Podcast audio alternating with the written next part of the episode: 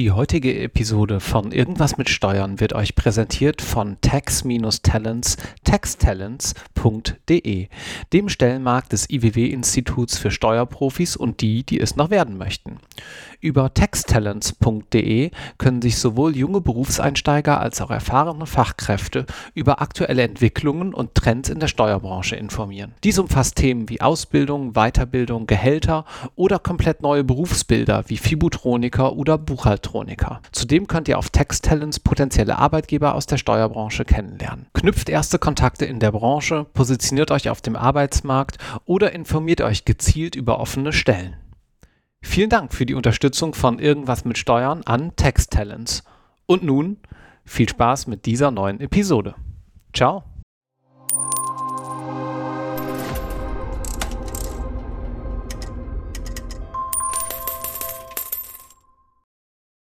Herzlich willkommen zu einer neuen Episode Irgendwas mit Steuern. Mein Name ist Marc Ohrendorf und ich spreche in diesem Podcast mit Menschen, die ja irgendwas mit Steuern machen. Und heute sitze ich im schönen Rheinauhafen zusammen mit Andreas Kortendick. Hallo Andreas. Hallo Marc, ich freue mich, dass das Steuerrecht jetzt bei dir auch eine gewisse Aufmerksamkeit bekommt. Ja, das ist tatsächlich gewachsen. Wir haben lange bei Irgendwas mit Recht, dem äh, Schwester-Podcast von Irgendwas mit Steuern, nicht so sehr steuerrechtliche Themen behandelt und dann dermaßen viel Feedback bekommen auf zwei Folgen im Steuerrecht, dass ich gemerkt habe, na, vielleicht gibt es da was zu holen. Und was es da sicherlich zu holen gibt, sind viele spannende Eindrücke von Steuerrechtlern, die nämlich anders bei, als bei Irgendwas mit Recht nicht notwendigerweise immer Juristen sind, nämlich beispielsweise auch Steuerberater so wie du, stimmt's? Absolut. Ich bin Steuerberater, kein Jurist, mag aber auch Juristen, arbeite täglich mit ihnen zusammen und das Steuerrecht ist sowieso das spannendste Rechtsgebiet, was man sich vorstellen kann. Jetzt hast du aber steil vorgelegt. Absolut. Das musst du, musst du gleich so ein bisschen ausführen. Fangen wir mal vorne an. Wie bist du dazu gekommen? Was hast du studiert? Was waren deine Beweggründe dafür? Ja, das ist wie oft zufällig im Steuerrecht. Ich bin gestartet in der Finanzverwaltung. Mhm. Äh, auch ein Weg gerade bei den Nicht-Juristen, aber auch bei den Juristen, der nicht so untypisch ist. Ich bin äh, Diplom-Finanzwirt. In der Finanzverwaltung gibt es ein ganz äh, nettes Programm, nämlich das Studium zum Diplom-Finanzwirt. Das ist mit einer theoretischen und einer praktischen Phase verknüpft. Also man studiert extrem über drei Jahre nur Steuerrecht, Hardcore-Steuerrecht. Mhm. Man macht auch ein paar äh, zivilrechtliche und gesellschaftsrechtliche Einschläge mit, aber im, im, im Kern ist es einfach Steuerrecht, Hardcore. Ja, und auch sehr praxisbezogen. Man hat dann Phasen, in denen man ein paar Wochen auch im Finanzamt ist, unterschiedliche Abteilungen kennenlernt.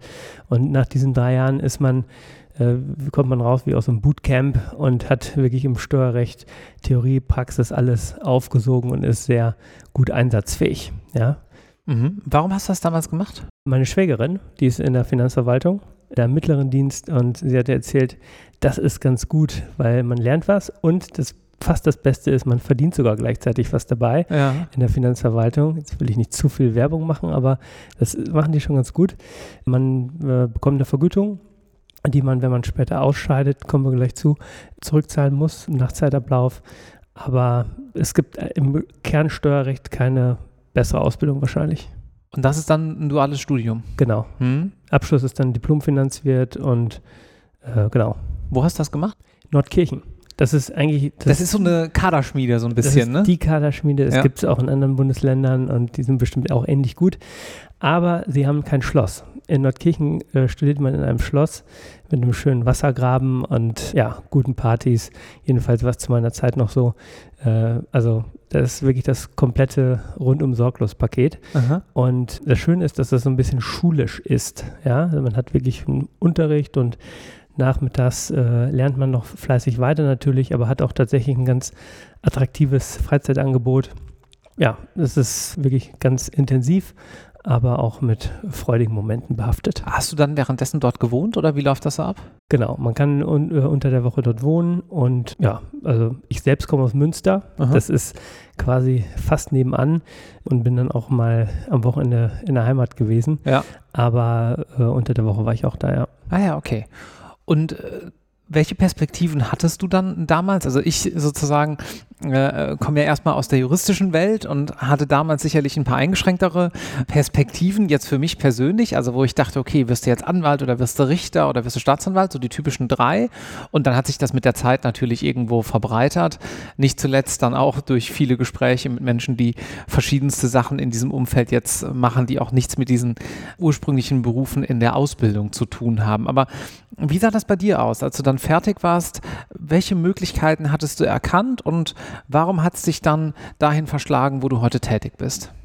Ja, also ich hatte ja gerade gesagt, ich bin da so ein bisschen durch Zufall eigentlich reingekommen, ja, und äh, habe auch tatsächlich mal gestartet für ein paar Wochen in der Finanzverwaltung, also mit dem Studium. Es ging dann los und in der Woche vor den ersten Klausuren bin ich auch wieder abgereist, äh, denn dann zu meiner Zeit gab es noch äh, den Zivildienst. Mhm. Dann konnte ich mir das sozusagen auf Probe einmal anschauen und im nächsten Jahr dann sozusagen wieder von vorn. Aber mich hat dieses Steuerrecht tatsächlich gepackt. Ja, es ist aber dieses rechtliche Arbeiten. Steuerrecht ist natürlich auch ein Rechtsgebiet am langen Ende. Ich fand es halt super, super spannend und dann habe ich mir das über die drei Jahre dann angeschaut, viel, viel gelernt, gute Leute kennengelernt. Und der typische Weg ist tatsächlich dann in der Finanzverwaltung. Ja, und dann kommt man da hin und dann merkt man schon, puh, ich brauche jetzt relativ wenig von dem, was ich alles so gelernt habe. Ja, und äh, mir hat es tatsächlich auch im Finanzamt, ich hab, bin dann auch im Finanzamt gestartet und das hat mir wirklich gut gefallen. Gute Kollegen, auch interessante Arbeit und so. Aber man hatte, also bei mir war das so, dass ist dann auch wieder divers und jeder Jack ist anders, wie wir hier im Rheinland sagen. Ich hatte aber gedacht, die Reise ist dann noch nicht zu Ende. Mhm. Ja, und obwohl ich mich da auch zu dem Zeitpunkt auch noch in der Finanzverwaltung gesehen hatte, äh, hatte ich dann noch mit einem berufsbegleitenden Studium begonnen. Das machen heute auch sehr viele. Damals war das noch so ein bisschen neuer, ja, da waren wir so ersten Run und habe dann berufsbegleitend noch ein Masterstudium gemacht. Ja. Als dann in der Finanzverwaltung tätig Genau, ich war Vollzeit tätig und das ist ein berufsbegleitendes Programm gewesen und so konnte man noch mehr Steuerrecht machen, meine offenbar geheime Passion. Ja. Lass uns da mal kurz einen äh, Moment reingehen. Also wir parken mal kurz. Du bist jetzt in der Finanzverwaltung, wahrscheinlich als Beamter tätig. Genau, ja, mhm. im gehobenen Dienst. Im gehobenen ja. Dienst. Mhm. Machst noch eine Zusatzausbildung, machst noch einen Master aber du hast jetzt schon zwei, dreimal gesagt, das Steuerrecht, das ist mhm. eigentlich so spannend. Mhm. Und ich sag mal so, viele, jedenfalls Juristinnen, die sich das so anschauen, die sagen vielleicht, ich mache viel im Leben, aber bestimmt kein Steuerrecht. Mhm. Deswegen erzähl doch mal, warum das mhm. Steuerrecht für dich so spannend ist. Das Steuerrecht berührt jeden. Ja, es gibt unterschiedlichste steuerliche äh, Gebiete. Mhm. Ja, ob es die Umsatzsteuer ist, die Einkommensteuer, die man so von seinen jährlichen Steuererklärungen kennt und Lohnsteuer. Und dann gibt es Unternehmenssteuern. Ja, da liest man in der Zeitung von Körperschaftssteuersatz hier und da. Also super interessant. Mich haben immer fasziniert auch diese wirtschaftlichen Themen, ja, große Unternehmen und Umstrukturierungsfragen. Und da steckt ja überall Steuerrecht mit drin. Also mhm. Also ich glaube, so diese Symbiose aus rechtlichen Fragestellungen, also steuerrechtlichen Fragestellungen und Business. Ja, mhm. also so wirtschaftliche Komponenten. Steuern sind am Ende, ist am Ende Geld. Ja, mhm. eine Abgabe, die ich an den Staat leiste, wenn man so möchte. Aber so die Lebenssachverhalte, die Strukturierung drumherum, das fand ich immer super, super interessant. Ist natürlich später in der Beratung noch was ganz anderes, wie wenn man dann im Finanzamt sitzt, äh, ist auch klar. Also das eine ist so die äh, retrospektive Beurteilung, ja, mhm. und das andere ist die Mitgestaltung. Mhm, verstehe. Und das kann dann das Familienunternehmen sein, was man berät. Wie mache ich das jetzt eigentlich auch steuerlich schlau? Ja, wie übertrage ich jetzt was an meine Kinder? Wie plane ich das langfristig? Wie kann ich mich hier irgendwie optimal aufstellen oder wie ich möchte was spenden, ich bin großzügig, ja, und spare vielleicht an einer Stelle eine Steuer, aber spende was, wie kann ich das dann gut umsetzen, ja, und das hat mich, glaube ich, immer so interessiert, so diese, vor allem so aus, aus einer unternehmenssteuerlichen Perspektive, auch im internationalen Kontext. Ja, also da liest man auch viel in der Zeitung, wie ich äh, das Steuersubstrat unter Ländern aufteile. Wir sind mittlerweile so global aufgestellt in der Welt. Dieses internationale Steuerrecht. Wie sieht eigentlich der Niederländer das? Wie sieht der Amerikaner das? Wie sieht der Israeli das? Oder wie auch immer. Auch super spannend, weil jedes Land so seinen ganz eigenen Blick darauf hat. Ja, mhm. jetzt gucke ich natürlich noch viel weiter außerhalb der Zeitachse, auf die wir gerade geschaut haben, nämlich jetzt schon sehr mit Blick auf die spätere ja, Beratertätigkeit, aber ich glaube, so diese Vielfältigkeit des Steuerrechts ist es am Ende. Ja, und man hat ja auch eine gewisse Lenkungswirkung. Also wenn ich mir einfach nur mal vorstelle, jetzt ein ganz einfaches Beispiel, was man vielleicht auch noch so als Otto normal äh, hört, wenn man mit Steuern zu tun hat. Wenn ich jetzt natürlich Umsatzsteuer senke auf, sagen wir mal, Gemüse, dann ist es wahrscheinlich so, dass Menschen wirtschaftlich denken und dann ein bisschen mehr Gemüse kaufen. Also das ist ja auch immer eine politische Entscheidung, ne? wenn wir sagen, als Staat, wir wollen irgendwo rauf einen bestimmten Steuersatz erheben oder eben auch gerade nicht. Absolut. Also da, da ist man natürlich, also als Finanzbeamter ist man natürlich in der Exekutive, ja, Klar. wende ich an. In der Beratung kann man ein bisschen mitgestalten, da kann man auch sozusagen Eingebungen machen, mal Stellungnahmen, auch das Bundesfinanzministerium oder für den Gesetzgeber mal Anregungen schaffen, aber man hat natürlich jetzt keine Lenkungswirkung im eigentlichen Sinne. Nee, klar. Ja. Ja. Aber das ist es absolut. Also die Umsatzsteuer ist ja auch in politischen Diskussionen immer mal wieder ein Punkt, wo man sagt, mal ein bisschen rauf, mal ein bisschen runter, Mhm. auch Körperschaftssteuersatz. Aber viel entscheidender aus meiner Sicht äh, als der bloße Steuersatz ist häufig, wie ich Recht auch anwende. Ja, wir haben zum Beispiel in gewissen Bereichen die Frage der Einheitlichkeit der Anwendung des Steuerrechts in gewissen Gebieten. Ja, Was bedeutet das? zum Beispiel äh, Stichwort Vollzugsdefizit. Ja, das, da gab es auch schon mal Diskussionen, wenn man sagt, man hat irgendwie zehnmal den gleichen Sachverhalt und neunmal interessiert das Finanzamt sich nicht dafür und im zehnten Fall halt irgendwie schon. Ja, Mhm. also so unausgegorene Rechtsanwendung kann man vielleicht sagen. Ja. Okay, verstehe. Und dann warst du damals in der Finanzverwaltung. Du hast eben schon mal so ein kleines bisschen angedeutet, ja, du musstest da vielleicht auch was zurückzahlen, weil du dann ausgeschieden bist. Mhm. Wie ging es denn dann genau weiter für dich? Ja, also vielleicht noch eine Fußnote.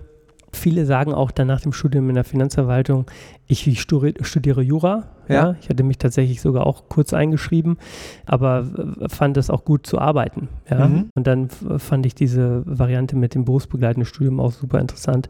Viele studieren aber Jura und gehen dann da sozusagen den Weg weiter. Auch ein sehr häufig äh, anzutreffendes Phänomen. Ja, so. Was war nochmal die Frage? Äh, Wie dann deine Entscheidung kam, in der Finanzverwaltung aufzuhören? Das hat tatsächlich ein bisschen gedauert. Also gerade wenn man dieses Studium innerhalb der Finanzverwaltung äh, durchlaufen hat, kommt man häufig, auch da muss nicht der Regelfall sein, an den Punkt, wo man sagt, jetzt weiß ich eigentlich doch relativ viel und kann das gar nicht so weit, ei- so breit einsetzen. Mhm. Ja, was immer davon abhängt, in welchem Bereich man ist. Ich war im Finanzamt in der sogenannten Firmenstelle, also nahe an meinem Interessengebiet und äh, Unternehmenssteuerrecht. Das war schon mal gut. Aber auch das ganze Potenzial konnte ich da nicht ausschöpfen. Und dann hatte ich mit dem Masterstudium sozusagen das Wissen noch weiter angehäuft und angereichert und hatte mich dann auch dazu entschlossen, das Steuerberaterexamen zu machen. Mhm. Ja, das habe ich direkt angeschlossen und dann war ich so aufgeladen mit Steuerrecht, ja, und hatte mich dann am langen Ende für die Beratung entschieden, weil das Spektrum ist da natürlich nochmal deutlich breiter Ja. der Gebiete, wo man sich da austoben kann. Und natürlich auch vergütungsseitig ist das dann perspektivisch äh, sehr interessant. Mhm. Ja. Mhm. Ich hatte einen kurzen Abschnitt auch im Bundeszentralamt für Steuern. Das ist einmal so der Blick in die Bundesfinanzverwaltung. Das ist eine Mhm. Behörde hier in Bonn. So bin ich auch von meinem äh, geliebten Münsterland ins Rheinland äh, gezogen. Und das war auch eine super spannende Erfahrung. Da war ich ein paar Monate und bin dann aber in die Beratung gewechselt. Ja? Aber Vor allem einfach, weil man da noch mehr selber in der Hand hat. Ja? Mhm. Also man ist natürlich in so einer äh, äh, Verwaltung, also wie Finanzverwaltung, aber auch in anderen äh, äh, Behörden, äh, sehr von auch so ein bisschen Zeitablauf abhängig und kann ein bisschen weniger mitgestalten. In der Beratung selber, wie das in der, ist, äh, in der freiberuflichen Welt, sage ich mal, da kann man natürlich sehr viel mehr selbstständig machen. Ja? Auch da gibt es immer Ausnahmen und auch viele äh, Sozietäten und Kanzleien sind wie kleine Konzerne aufgebaut, ja, je nachdem, wenn ich mir so eine Big Four oder sowas vorstelle. Mhm. Das ist natürlich auch ein Riesenladen, da wird man als einer von vielen auch nicht alles ändern können oder weiterentwickeln können. Aber mich interessiert das, etwas zu entwickeln, aufzubauen, eigene Impulse zu setzen. Und das war so in so einer festgefahrenen Behörde sozusagen weniger gut möglich. Okay, das ist ja ganz interessant. Das ist ja so dieser Aspekt zu sagen, naja, wenn ich in der Behörde bin, dann bin ich nun mal eher derjenige, der im Nachhinein draufschaut, jetzt mal ganz salopp formuliert. Und wenn ich in der Beratung bin, äh, bin ich derjenige, der im Vorhinein vielleicht auch noch was mitgestalten kann. Long story short. Genau, das kann mhm. man so machen. Also immer mit der Fußnote, man will auch niemandem zu nahe treten. Nein, selbstverständlich. So. Yeah. Aber so würde ich das zusammenfassen. Okay. So war jedenfalls meine Perspektive darauf. Ja. Also mehr selber in der Hand haben, man ja. äh, kann es ein bisschen besser selber steuern und ist nicht fremdgesteuert. Und was machst du jetzt heutzutage so? Jetzt bin ich äh, Steuerberater und bin äh, Partner bei YPOC, äh, der besten Kanzlei äh, sowieso, was, was, soll ich sagen? Äh, nein, also äh, ich, ich, war angestellter Steuerberater erst, bin in einer großen Kanzlei, habe da wahnsinnig viel gelernt, auf fachlich Top-Niveau, konnte genau das ausleben, was ich mir vorgestellt hatte. Und wir haben YPOC, damals noch unter einem anderen Namen, vor circa sechs Jahren gegründet, mhm. ja, und wollten da äh, aus einer Konstellation mit Anwälten und Steuerberatern, kommen wir vielleicht auch gleich nochmal dazu, eine sehr zeitgemäße Kanzlei gründen. Ja, und gerade so mit dem im Ohr, was ich vorhin gesagt hatte, äh, dass ich auch selber etwas gestalten möchte, etwas selber entwickeln möchte, war das natürlich jetzt der Glücksfall der Geschichte, ja, also meiner persönlichen jedenfalls, weil auf einmal gründet man eine Kanzlei und stellt sich vor, man möchte ein, ein sehr zeitgemäßes Angebot auch an jungen, aufstrebenden Talenten, Anwälte, Steuerberater schaffen mit einem sehr modernen Kanzleiumfeld, wo man sich sehr wertschätzend begegnet, auf Augenhöhe begegnet, steckt mittlerweile auch in unserem Namen drin, ja, dieses auf Augenhöhe begegnen. Und das ist natürlich in so einem neuen Setup viel besser möglich, als wenn man in eine bestehende Struktur versucht Sachen umzudrehen, sage ich mal. Mhm. Und, Lass mich äh, dich kurz ja. unterbrechen, wenn ich darf, weil ja. da steckt eine ganze Menge drin, was du gerade gesagt hast. Erstmal müssen wir auf euren Namen eingehen. Mhm. Ich habe das damals im Markt natürlich auch verfolgt und dachte mir, ja, vier Buchstaben ist immer erfolgreich, ja, aber mein Gott, was soll denn YPOC heißen? Und irgendwann habe ich gelernt, es steht für Your Partner of Game Changers, richtig? Ja, äh, fast richtig. Also es ist U plus Partners of Game Changers. Das wusste ich bis gerade nicht. Ja, jetzt hast du was gelernt. Ach so. Äh, und zwar war YPOC ein Platzhalter. Ja, irgendwann eine Agentur eingeschaltet, die super ist und uns diesen Namen verpasst hat. Die hatten aber auch noch eine Liste, die deutlich länger war, mit ganz vielen anderen guten Namen. Und da haben wir so lange drüber nachgedacht, was denn der beste ist und sind bei dem Platzhalter geblieben. Und der ist äh, so entstanden, dass wir uns äh, nochmal vertieft Gedanken gemacht hatten, oder die Kollegen, die sich vor allem damit befasst hatten, was zeichnet eigentlich unsere Kanzlei aus? Ja? Wie viele Gründungspartner wart ihr in dem Fall? Zehn, wir waren zehn, ganz am Anfang. Ja. Äh, mittlerweile sind wir über 20. Ja, nur um zu verstehen sozusagen, wie auch die Entscheidungsfindung dann aussah. Okay, also. Genau, also schon ein relativ großer Aufschlag, um das vielleicht nochmal in einen größeren Kontext. Wir waren so 20 Leute zum ja. Start insgesamt, ja. sind wir über 250. Mhm, krass. Also äh, über 150 Anwälte und Steuerberater, wobei pures Wachstum nie unsere Strategie war. Vielmehr eben diese Kanzleikultur, gehen wir vielleicht auch, auch nachher nochmal ein. Okay, You und Partner of Game Changers war der Platzhaltertitel und dann habt ihr euch was überlegt, dass ihr gesagt habt, wir bleiben beim Platzhalter. Ja, also weil das halt einfach unsere DNA so gut getroffen hat. Dieses You steht vor allem dafür, dass wir uns auf Augenhöhe begegnen. Aha. Ja, also egal welche Rolle man hier hat, ob man Marketing arbeitet, Partner ist, Associate ist, Tech Specialist ist. Also es gibt ganz viele unterschiedliche Rollen in unserem kleinen äh, Familienunternehmen. Ja, jeder hat hier einen total wertvollen Beitrag. Ja, und wir äh, wuppen das jetzt zusammen. Wir werden auch weiter zusammen uns entwickeln und neuen Herausforderungen stellen und es geht immer weiter, ja. Und wir duzen uns hier in der, im Unternehmen. Wir haben hier Kollegen, zum Beispiel ehemalige äh, Richter Bundesfinanzhof, der hat in seinem ganzen Berufsleben nie jemanden geduzt und für uns ist es äh, der Michael. Also mhm. äh, sowas ist halt äh, so einmalig, aber alles andere würde hier auch nicht so richtig zu uns passen. Mhm, ja, so. okay. Und das ist so dieses You, auch unsere Mandanten. Es gibt auch Familienunternehmer, die man noch sieht. Ja, also das, darauf will ich es gar nicht reduzieren, aber so dieses, wir wollen unseren Mandanten Lösungen anbieten, wir wollen mit denen zusammen was entwickeln und dann schwenkt das auch rüber zu den Partners of Game Changers, ja, wo wir sagen, wir verstehen uns als Partner unserer Mandanten. Ja, das ist ein bisschen die Mandantenperspektive auch und Game Changers, weil wir sehr häufig Unternehmen und Unternehmer beraten, die, sagen wir mal, am Puls der Zeit sind, die viel entwickeln und da fühlen wir uns wohl in diesem Sweet Spot. Ja? Mhm. Also wir sind sehr bekannt im Markt für alles rund um Venture Capital, um äh, aufstrebende Unternehmen und all das. Wir machen mittlerweile viel, viel mehr. Aber das ist schon Teil unserer Grund-DNA. So ein bisschen kennst du uns ja auch schon. Und da kommt das alles her. Also alles, was für äh, zeitgemäße Beratung auch steht und zeitgemäßes Unternehmertum, Entwicklung und Fortentwicklung. Mhm, verstehe. Wie ist denn das? Wie muss man sich das denn vorstellen? Dann sitzt ihr da nochmal so zu diesem Gründungsprozess äh, mhm. zurück, weil ich finde das ganz interessant. Da hört man ja dann doch auch gar nicht so häufig von, ihr sitzt dann da zusammen, habt eine Agentur eingeschaltet.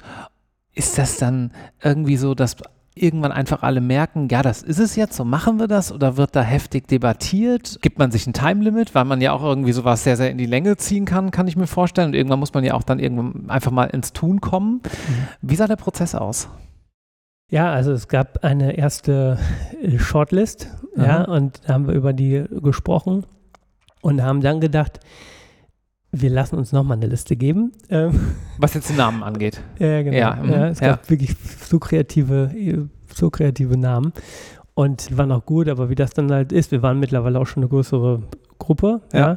Dann gibt es natürlich auch unterschiedliche äh, Blicke darauf. So, und dann sind wir, glaube ich, wahrscheinlich vier Wochen später nochmal zusammengekommen und haben uns nochmal eine Liste angeguckt und da waren auch wieder super Ideen dabei. Und die Agentur hat es wirklich sehr, sehr schön runtergebrochen. Das habe ich auch wieder wahnsinnig viel darüber gelernt, was eigentlich so ein Name aussagt und so. Ja. Und irgendwie haben wir dann eine Mehrheit gefunden für, für WIPOC. Ja, und da gab es auch natürlich immer noch Stimmen, die gesagt, puh, das ist aber sehr progressiv. Ja, ja, ja weil ja, das ist ja schon, sagen wir mal, so im Rechtsmarkt, auch im auch Steuerrecht oder übrige Rechtsgebiete also schon fällt auf. Mhm. Ja, so. Mhm. Äh, und das hat überhaupt nicht lange gedauert, bis sich alle daran gewöhnt hatten. Ja, jetzt fragt natürlich, wofür, wofür steht das eigentlich? Das ist irgendwie ein interessanter Name.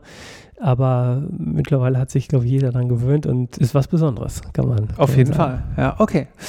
Gut, gehen wir mal vom Namen ein kleines äh, bisschen weiter. Du hast vorhin gesagt, ja, wir begegnen uns auf Augenhöhe, wir haben eine gewisse Kultur in der Kanzlei, wie wir gerne miteinander äh, umgehen das klingt ja jetzt alles schön und gut. Das müssen wir jetzt aber, glaube ich, noch mal ein kleines bisschen mit Leben füllen. Wir zeichnen mal so ein kleines Bild. Also heute ist ein wunderbarer Tag. Die Sonne scheint, es ist eisig kalt. Wir haben ähm, irgendwie noch erstes Quartal 23, sitzen hier im Rheinauhafen in Köln, rechts der Rhein, links die Hauptverkehrsstraße, im Hintergrund ein paar Häuser drumherum schon mal richtig gut aber drinnen, ja, wie, wenn ich dich verstehe, auch. Was macht's denn so gut hier bei euch? Jetzt abgesehen von der inhaltlich natürlich qualitativ hochwertigen Rechtsberatung, aber mal auf den Bereich bezogen, warum fühlen sich Menschen wohl, die hier bei euch arbeiten? Ja, also dieses Thema Wertschätzung und auf Augenhöhe begegnen haben wir schon angesprochen. Das ist zentral. Wir haben tatsächlich uns äh, schon zur Kanzleigründung Werte definiert, mhm. an denen wir uns messen lassen wollen. Und da sind auch vielleicht weniger kreative Werte wie fachliche Exzellenz. Das wird wahrscheinlich jeder, der irgendwie berät, sagen, wir wollen irgendwie die Besten sein. Ja, ja sind wir natürlich auch. Aber da sind halt auch so ein paar andere Werte dabei, wie partnerschaftliches Vertrauen, ja, dass man zusammenarbeitet, kollaborativ wirkt. Das ist ja. etwas, was wir jetzt äh, in der auch Kanzleienlandschaft jetzt auch nicht flächendeckend so sehen, ja, dass man auch Wissen teilt, ja, also innerhalb der Kanzlei. Innerhalb der Kanzlei, mhm. ja. Da gibt es auch ganz unterschiedliche und viele, die das vielleicht auch besser machen als wir. Aber unsere Beobachtung war, dass häufig, insbesondere größere Kanzleien, eher wie Bürogemeinschaften agieren. Ja? Keine Ahnung, jeder hat so als Partner, sein Team, seine Mandanten, seine Vorlagen oder so. Und wir versuchen das so ein bisschen anders zu machen, ja, dass man einheitlichen Rat erteilt, ja, dass man für gleiche Sachverhalte auch ähnliche äh, Muster auch hat, dass man Erfahrungswerte teilt. Zum Beispiel, äh, ich habe äh, mit dem Finanzamt in dieser Konstellation die Erfahrung gemacht mm, und mm. wie machst du das denn? Ja, dass mm. man da auch Foren schafft, sich auszutauschen, solche Erfahrungen auch einfach zu teilen. Und ich glaube, das ist einer der ganz zentralen Punkte bei uns, äh, weshalb die Leute sich hier auch gut aufgehoben fühlen. Wir merken im Recruiting, dass man eine gute Ausbildung haben möchte, auch ein Thema, an dem wir permanent arbeiten und auch weiter in Zukunft arbeiten werden, dass man eine gute Lösung hat. Also nicht nur, dass die Leute äh, an dem ersten Tag, wo sie anfangen, dass man den Namen kennt und die einen Schreibtisch und einen funktionierenden Laptop haben äh, und auch eine schöne Schokolade und einen tollen Hoodie mit dem YPOC-Logo. Der übrigens wirklich ganz hübsch ist. Ja, finde ja. ich auch. Find ich auch. ähm, Nein, aber äh, dass man äh, auch sofort ähm, im Mandat eingebunden wird, ja, dass klar. man sagt, hier, das ist unsere Mediathek mit den ersten Erklärvideos oder äh, man hat sofort Ansprechpartner, man bekommt einen Buddy, der sich um einen kümmert, um so ein bisschen eingearbeitet zu werden und äh, bekommt halt teilweise auch ein Ausbildungsprogramm, zum Beispiel gewissen Praxisgruppen wo wir so ein spezielleres Know-how auch brauchen, was man jetzt nicht aus dem Studium sowieso per se mm, mitbringt, mm. dass man da auch wirklich herangeführt wird, dass mm auch mhm. keine Angst hat, dass sagt, oh, da habe ich noch nie was von gehört, zu dem gehe ich lieber nicht. Also, dass man wirklich so gemeinschaftlich mit sozusagen sich selber auch entwickelt und auch die Kanzlei mitentwickelt. Und das ist ein Punkt, der in unserem Setup auch sehr wichtig ist, dass jeder Einzelne sich auch mit einbringt. Ja, du mhm. erinnerst dich, dass es mich auch damals so ein bisschen getrieben hat, äh, dass man auch selber Impulse gibt, Ideen einbringt. Ja, zum Beispiel ein relevanter Teil meines Teams beschäftigt sich auch mit Themen rund um Accounting, Jahresabschlusserstellung und da versuchen wir auch immer wieder zu hinterfragen, wie können wir Prozesse optimieren, verbessern, ja, was für uns gut ist, was für die Mandanten gut ist.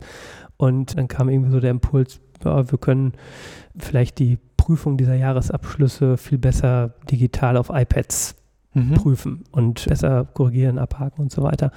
Und dann haben wir das einfach getestet und äh, nach einer gewissen Phase herausgefunden, dass das tatsächlich wirklich Effizienzen hebt und haben das einfach eingeführt. Mhm. Ja, aber auch so eine Initiative, die aus dem Team kommt. Ja, mhm. oder mhm. wenn man sagt, hier, ich habe nochmal gute Ideen für gewisse Textbausteine oder was auch immer, ja, oder Digitalisierungsbemühungen, dass man äh, sich auch vielleicht mal einen Programmierer holt, der einen da unterstützt sowas machen wir halt gerne. Ja, mhm. so sprechen da gerne von einer Ermöglichungskultur. Ja, also wenn man gute Ideen hat oder vielleicht stellen sie sich auch als schlechte Ideen heraus, aber man darf sie jedenfalls äußern und mhm. dann kann man es ausprobieren.